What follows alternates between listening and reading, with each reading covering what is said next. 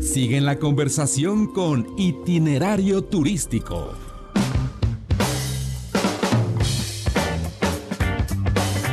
Una de la tarde con 23 minutos tiempo del centro. Acá son las 9 de la noche con 23 minutos de este sábado 5 de octubre del año 2019. Estamos transmitiendo desde Atenas, Grecia. Recuerden, nos pueden seguir en las redes sociales.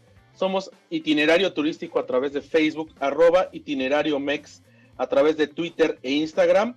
Y bueno, a mí me pueden seguir arroba José Antonio 1977. Y a ti, Lorena, ¿en, qué cuenta te pueden seguir en Twitter e Instagram? Eh, arroba Lorebracho en ambas eh, cuentas, en, tanto en Instagram como en Twitter. Y bueno, pues como siempre agradecemos a quienes nos escuchan a través de la segunda cadena nacional de Grupo Radio Fórmula en el Valle de México 104.1 de FM y 1500 de AM. Las repetidoras en el país y también a quienes nos escuchan a través del internet en www.radioformula.com.mx. Pues llegamos a Atenas, como lo, lo, veníamos comentando desde el principio del programa, y pues nos encontramos con una ciudad un país que vale la pena visitar, por supuesto que turísticamente es muy famoso por las islas, por estos recorridos a través del, mar Egeo, por eh, todo este pues eh, lujo que existe en los diferentes cruceros y en las diferentes islas. Pero bueno, en la parte continental, Creta también es una parte que nada más es de turismo de, de, lujo, sino también es de turismo histórico, turismo cultural, pero sobre todo la parte continental y aquí en Atenas donde estamos, pues eh, vale la pena porque se ve mucha de la historia de la humanidad que pasó a través de pues estas colinas, de estas calles. Además, eh, tiene una gastronomía de verdad excelente, muy bien se come aquí en Atenas, unos vinos de primerísima calidad. Estamos hablando que este es uno de los sitios donde pues nació el vino, ¿no? Se disputan eh, históricamente el quién es padre del vino, si, si en Creta, si los, los antiguos eh, griegos que estuvieron aquí, los mesianos, o la gente en Mesopotamia. En ambos lugares dicen que se creó el vino, pero bueno, estamos hablando de una región quizás no tan cercana, pero en la misma parte del, del mundo. Entonces, pues hay excelentes vinos. Una uva, una cepa que es eh, tradicional aquí, que se llama agiorgítico, y que eh, se le conoce también como Nemea. Aunque Nemea es la zona, eh, la región, una denominación de origen, pero también significa la uva georgítico. licores tan extraordinarios como el tentura, que es especiado. Pero bueno, en la comida también hay una gran influencia otomana, una gran influencia turca. Aunque ayer también haciendo un Facebook Live yo compartía esto, es delicado el tema de, los turcos aquí con los griegos. Eh, fueron muchos años los que Grecia perteneció al Imperio Otomano, cuando este, bueno, pues dominó gran parte del Medio Oriente, el Imperio Otomano, lo que son hoy los turcos, y evidentemente después de todos estos años, pues eh, hay una herencia cultural, gastronómica, eh, muy importante en Grecia.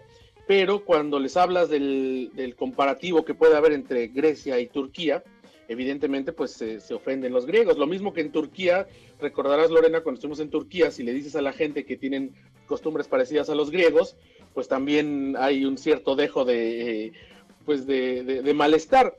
Son pueblos que cada uno tiene su historia, cada uno tiene su realidad, pero sí conservan eh, y tienen rasgos muy en común. Por ejemplo, el, café, que aquí le llaman el café griego, bueno, pues es igual que el café turco, se, se prepara de la misma forma. Hay muchos platos que los sublakis, las, las pitas, que tienen pues un gran parecido con la cocina turca, pero bueno, al final del día este pueblo tiene su propia identidad y eh, pues en cada una de las calles es sorprendente pensar que de pronto hace siglos, pues aquí estuvieron aquellos pensadores que, que crearon pues estas corrientes filosóficas, estas formas de pensamiento, la democracia y el Estado como lo conocemos hoy, la organización social, la organización política, las matemáticas. Y pues es un privilegio poder estar en un lugar donde ocurrió todo esto. Esto es parte del atractivo. Y fíjate que me he encontrado con eh, muchos mexicanos caminando por la parte baja del, del Partenón, de la Acrópolis. Pues de pronto ves gente de todo el mundo, es un lugar sumamente turístico, pero he podido escuchar pues por lo menos seis o siete personas que les escuchas el acento mexicano y bueno pues es un lugar que, que tiene eh, pues bastante éxito entre el mercado mexicano que viene a Europa. Sí, es, es, es uno de los lugares bastante atractivo para todo el, el, mexicano y pues Latinoamérica, ¿no? eh, pues por como lo dices, por la cultura, por la historia, por eh, la belleza natural que tiene, no solamente, bueno, nosotros, yo no, ah, no, he tenido la oportunidad de ir a la parte de las islas, pero hace algunos años fuimos, eh, tuve la oportunidad de ir a la parte continental, hice, este, hicimos un recorrido, si te acordarás, Toño, que estuvimos los dos en 2012.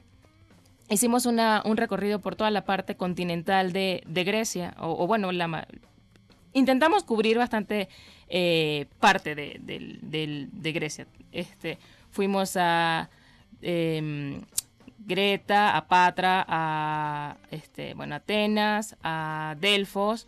Hicimos un recorrido bastante... A mí me pareció súper padre porque fue como ir, hagan de cuenta como si fuéramos, tomáramos el coche y nos fuéramos a pueblear.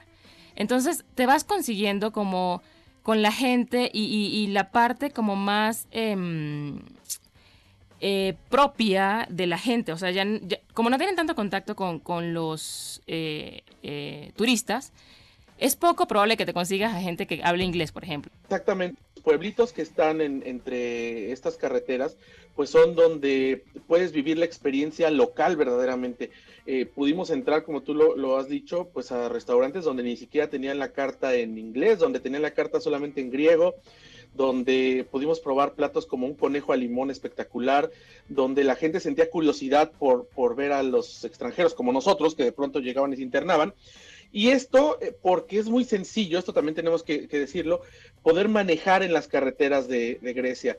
Eh, con la licencia en México, de México se puede rentar un carro. La verdad es que cada vez hay más empresas, no solamente en Grecia, sino en Europa, que hacen que haya mayor oferta, que sean más económicos y las carreteras en Grecia están en muy buen estado. Hay algunas autopistas que cuestan, que tienen peaje, pero para estos rincones que vale la pena visitar, como es Olimpia, Delfos, Calquis, eh, Patras, Corintos, pues de pronto hay caminos que son carreteras pequeñas con unos paisajes espectaculares y que son libres, que no tienes que pagar cuotas, son de un carril solamente de ida y vuelta, pero eh, pues en muy buen estado, como en general en la Unión Europea, son caminos en muy buen estado que se pueden recorrer con toda facilidad.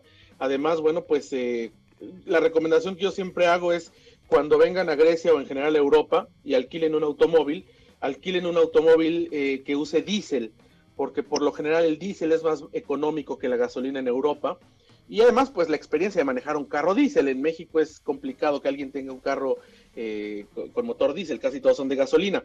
Pero pues se puede manejar sin problema, aunque también debemos decirlo, pues hay una red aeroportuaria importante donde se puede ir de un lugar a otro, hay eh, transporte férreo que no es tan complejo, no va a todos lados, pero también hay ciudades que están conectadas a través del ferrocarril y una red de autobuses que también, a pesar que hace un poco más de tiempo porque van parando en diferentes pueblos, pero puede llevarte sin ningún problema. Así que este país, eh, pues tú lo, viviste, Lorena, cuando venimos en el año 2012, se adecua al tipo de viajero que, que venga, es decir, al presupuesto que traigas, al tipo de viaje que quieras hacer. Existe desde el gran lujo en las islas hasta el turismo de mochileros que vienen y que de pronto están recorriendo Europa y llegan a los hostales en el centro de Atenas o a las propiedades de Airbnb, para familias, para gente que tiene un presupuesto medio.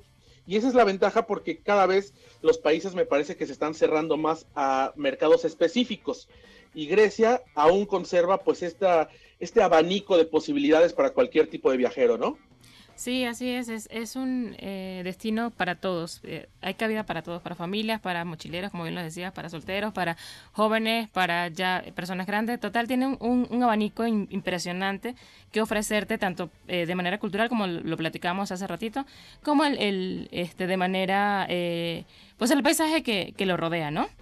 Y, la comida es súper espectacular. Es interesante también, además de visitar estos lugares legendarios como pues es el, Estadio Olímpico, donde en 1896 se llevó a cabo la primera Olimpiada de la era moderna, que bueno, pues está hecho como eran los antiguos estadios, que, que no eran cerrados por completo. El, la Acrópolis, el Partenón, pues todos estos monumentos históricos. También eh, vale la pena visitar las iglesias eh, ortodoxas, independientemente de que sea uno creyente o no que en México la mayor parte eh, pues es católico, independientemente seamos o no católicos, eh, la iglesia ortodoxa griega vale la pena visitar las diferentes iglesias. ¿Por qué?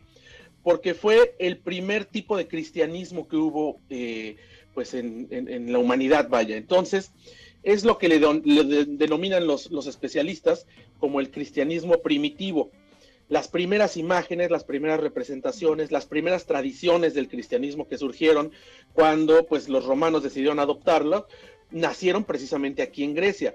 Y muchas de estas tradiciones que todavía tenemos siendo católicos o cualquier franquicia del cristianismo, son muy parecidas a las tradiciones griegas que existían, así que vale la pena hacer estos paralelismos y observar y entrar a las iglesias y ver, porque además la gente, pues en su mayoría, sobre todo la gente mayor, eh, es bastante religiosa en Grecia, así que bueno, pues es de las cosas que vale la pena. ¿Qué te parece si nos vamos a un corte, Lorena? Es una de la tarde con 34 minutos. De regreso Cristo Galera nos tiene las crónicas citadinas y seguimos nosotros transmitiendo desde Atenas, Grecia, en vivo para la segunda cadena nacional de Grupo Radio Fórmula en la República Mexicana. Vamos a un corte, regresamos, tenemos más en itinerario turístico.